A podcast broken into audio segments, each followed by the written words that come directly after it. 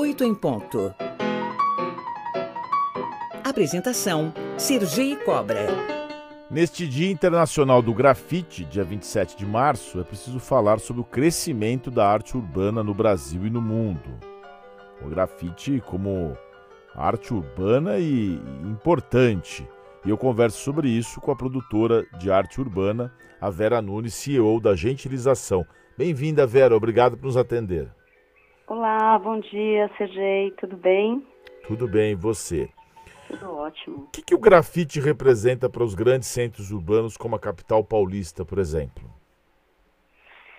Ah, eu acredito que o grafite nessas grandes capitais como São Paulo é, já está inserido na nossa na nossa história, né? Na nossa nosso imaginário, na nossa no nosso dia a dia, né? Então, eu acho que o grafite já faz parte da paisagem urbana, da paisagem da cidade durante muito tempo, é, as pessoas, acho que até hoje, né? Vamos, vamos tratar do assunto como deve ser tratado. Tem gente que ainda confunde grafite com pichação. É, e, e, como, como é que estabeleceu, como é que esse preconceito acabou dando, dando vazão a uma, uma coisa mais regulamentada, digamos assim? É, eu acho que ainda tem bastante desinformação, né? As pessoas ainda têm bastante. É não entendem muito bem como funcionam os processos e, e essa questão da pichação também ela é muito está em discussão, né? Porque a pichação ela hoje ela é colocada, colocada como crime ambiental e a gente sabe que tem muitos outros processos de crime ambiental, né? Então é, a gente que trabalha com grafite, que trabalha com arte de rua, arte pública, a gente vem fazendo um trabalho de conscientização e educação para que as pessoas entendam o valor da arte, entendam que o que é expresso na rua é para que haja democratização da arte, né? E não para criminalizar, também uma conscientização com os próprios artistas, né? Mas esse preconceito ele vem de muito, já se orgulhou em ver na rua, né? Como o Ayrton Senna que o Cobra pintou, como a Nina e a Serpente que o, o Apolo Torres fez ali na Praça Roosevelt, né? Várias dessas obras, elas foram consideradas crime, né? As pessoas eram presas, eram, é, enfim, machucadas. E aí a gente vem numa vertente, chegando nesse século XXI, com muito mais entendimento e, e, e valorização desse trabalho artístico que é colocado para todos, né? Uma forma democrática de, de arte. Então, você mencionou o Cobra aí, que é meu meu xará, né? Mas cobra com K.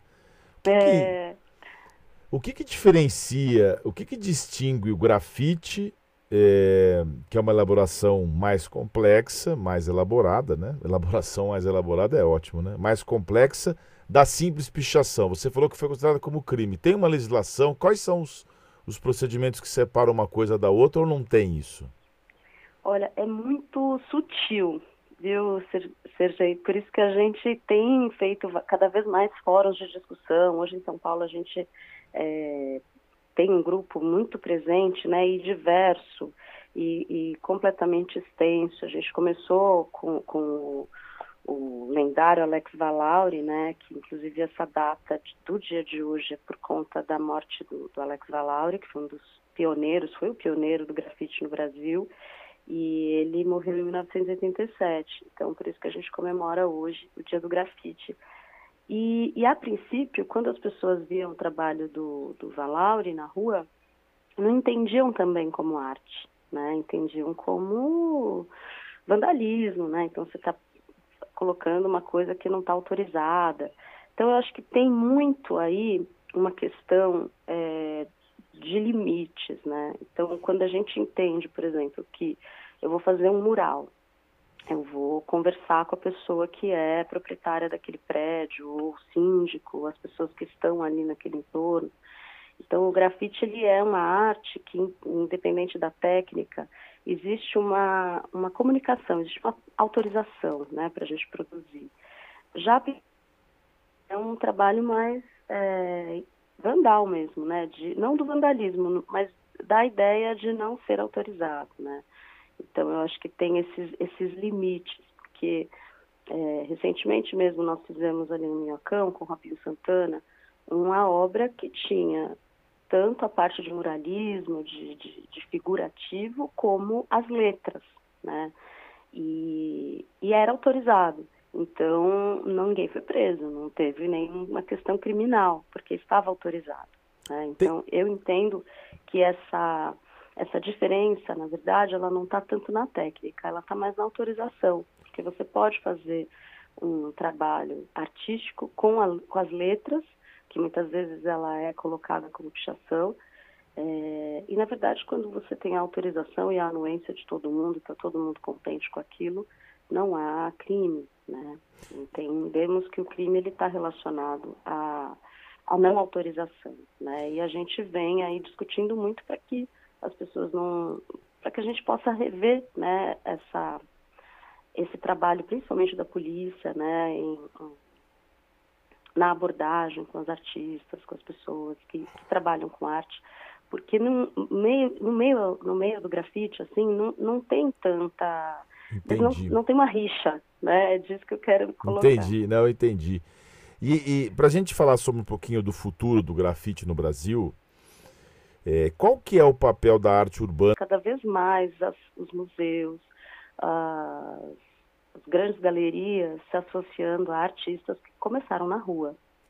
Recentemente a gente teve em Otim uma grande exposição com vários artistas negros e vários artistas desses que começaram na rua, que ainda fazem trabalho na rua. Né? A gente tem agora a SP Arte aí essa semana bombando e tem vários artistas que estão a transição e que fazem esse trânsito mesmo hein? E, e a rua e também é uma maneira dos artistas terem prosperidade, né? Dos artistas que começaram com a arte de rua e que ainda estão na rua é, se desenvolverem. Acho que cada vez mais é presente a ideia da gente comprar obras de arte é, de artistas vivos né, de manter esse mercado funcionando e também a valorização das marcas para as obras. Né? A gente trabalha com vários artistas e também tem visto um crescimento muito grande de marcas procurando é, patrocinar e, e, e, desenvolver esse trabalho da arte. Eu fui, eu fui no Shopping Eldorado, não sei se você teve oportunidade de ver, está tá, tá em exposição o Bugsy, que não é propriamente um grafiteiro, mas tem assim uma atitude bem rebelde com relação e fez Sim. várias coisas na rua. Você conhece essa obra também? Conheço, esse trabalho do Banksy é bem conhecido, né? É, e essa, essa exposição ela foi bastante criticada também, né? Porque é isso, o, o, o Banksy ele é um artista meio da contracultura, né? Lá na, na Inglaterra. Então eu acho que se ele talvez estivesse no Brasil, ele poderia ser até preso. É, mas ele está fazendo muito sucesso. Tá, ele está. Ganha é muito dinheiro né? com, com, com, com, a obra dele, né? É, e, é um, e, é, e é um mistério, né? Ninguém sabe se ele é uma pessoa, se ele é um coletivo, quantos são. É. Eu acho bem interessante o trabalho do Banksy. E tem também uma crítica social, de, em várias, de contestação, de vários aspectos, que também acaba fomentando o trabalho dele. Sim, sim. Eu acho que essa é uma tônica do grafite, né? A contestação social. É a gente colocar mesmo essa reflexão para as pessoas, né? Nós temos aí vários dessas obras quando a gente passa pela cidade que fazem as pessoas refletirem. Cada vez mais, né? A gente também colocando um pouco da da crítica ao sistema, como as coisas vêm acontecendo para que a gente melhore, né? Quanto, quanto cidadãos, quanto quanto povo. Perfeito. Conversei com a Vera Nunes, com a produtora de arte urbana Vera Nunes, fundadora da Gentilização. Obrigado, Vera. Uma boa semana para você. Ah, eu que agradeço. Super obrigado, Sergei.